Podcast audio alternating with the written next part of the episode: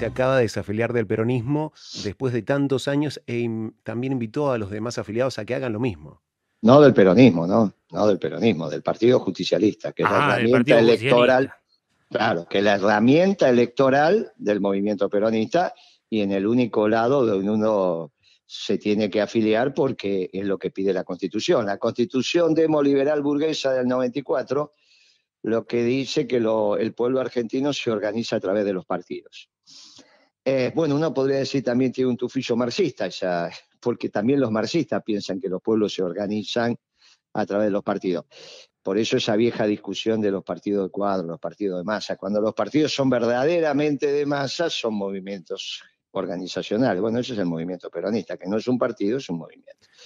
Y nosotros nos organizamos a través de las asociaciones libres del pueblo, como Perón lo planteaba. Nosotros nos desafiliamos del Partido Justicialista, del peronismo, somos orgullosamente peronistas. Ahora el movimiento peronista tiene otra herramienta electoral que es principios y valores. Perfecto. Está bien, queda claro, usted había dicho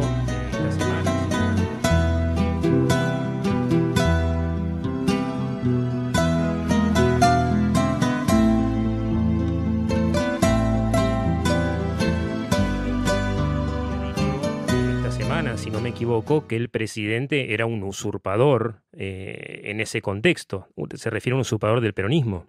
Un usurpador del Partido Justicialista. Del Partido Justicialista, muy bien. Hay que diferenciar el movimiento peronista del Partido Justicialista. El Partido Justicialista es la herramienta electoral del movimiento peronista que está conformado por otras estructuras, el movimiento obrero organizado, la rama femenina, los espacios territoriales, ¿está bien? Por eso somos un movimiento. Tiene una herramienta electoral que es el Partido Justicialista.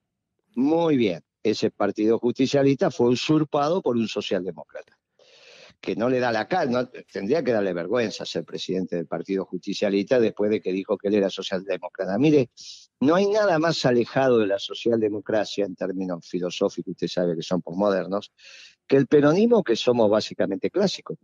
Ahora mire, retomando esta cuestión,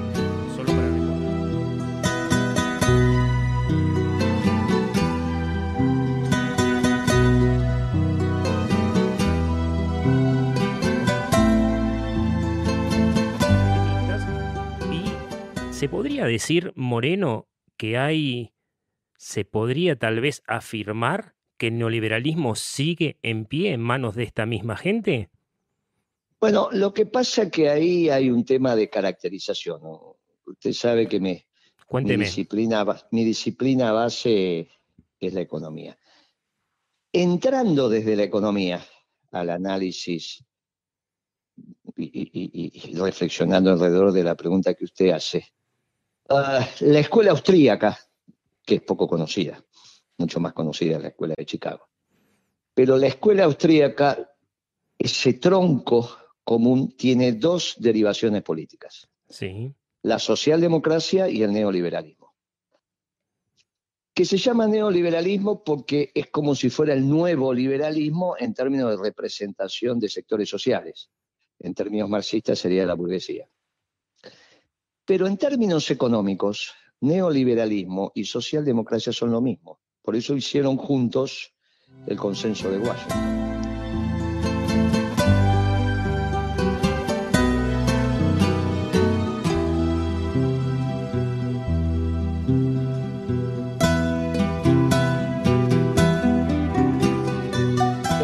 Que arman está caracterizado como neoliberal, pero en términos económicos es la escuela austríaca y puede ser perfectamente la socialdemocracia. Por eso Caballo pudo ser ministro de Economía de Menem y de Chacho Álvarez o de la Rúa. Chacho Álvarez digo porque Chacho es el que dice que lo fue a buscar a la casa y lo llevó, y qué sé yo, a, Olivos para que aceptara. Eh, muchacho como Chacho Álvarez, que merece mi respeto, pero bueno, también es socialdemócrata.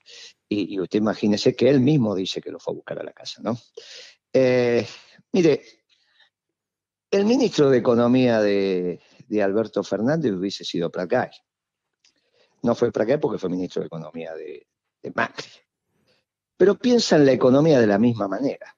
Por eso usted ve una, una continuidad en este proceso. Sí, en cuanto a lo que es la política de Estado, yo veo una continuidad. ¿Y dónde queda el peronismo en eso?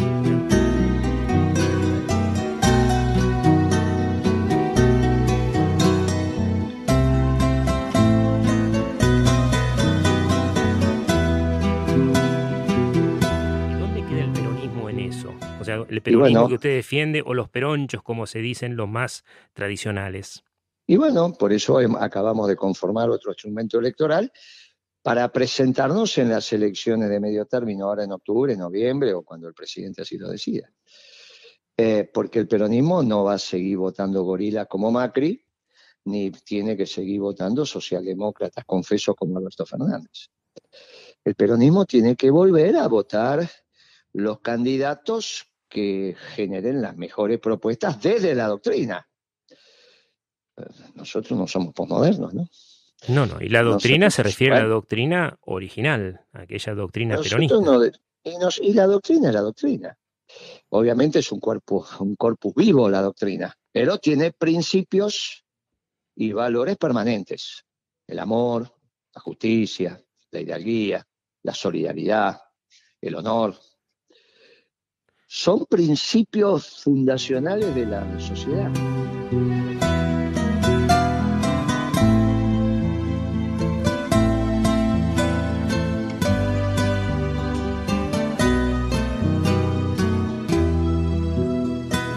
Fundacionales de la sociedad. El respeto a la autoridad, pero también el principio de rebelión. El principio de rebelión es un principio que gesta a los pueblos, ¿Cuándo hay principio de autoridad y cuándo hay principio de rebelión? Cuando el gobernante no es justo. Por eso los pueblos tienen derecho a la rebelión. Pero bueno, también tienen la obligación de respetar la autoridad, cuando es uno y cuando es otro. Cuando se construyen los procesos revolucionarios, cuando los pueblos se cansan del statu quo porque el statu quo no es justo. Bueno, esto obviamente es lo que está en discusión. No es esta historia posmoderna de no tenemos pasado y no tenemos futuro y vivimos una sociedad líquida del solo presente. Entonces hoy tengo unos principios y mañana tengo otros. Y esto va a estar en el debate. ¿eh?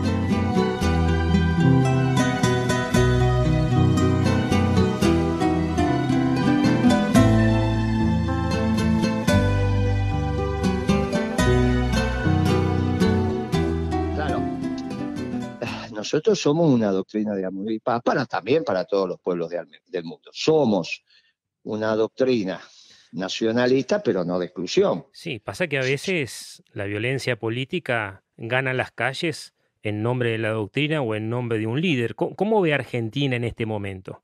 No, pero que la violencia, lamentablemente, cuando viene el proceso de rebelión, el status quo se defiende.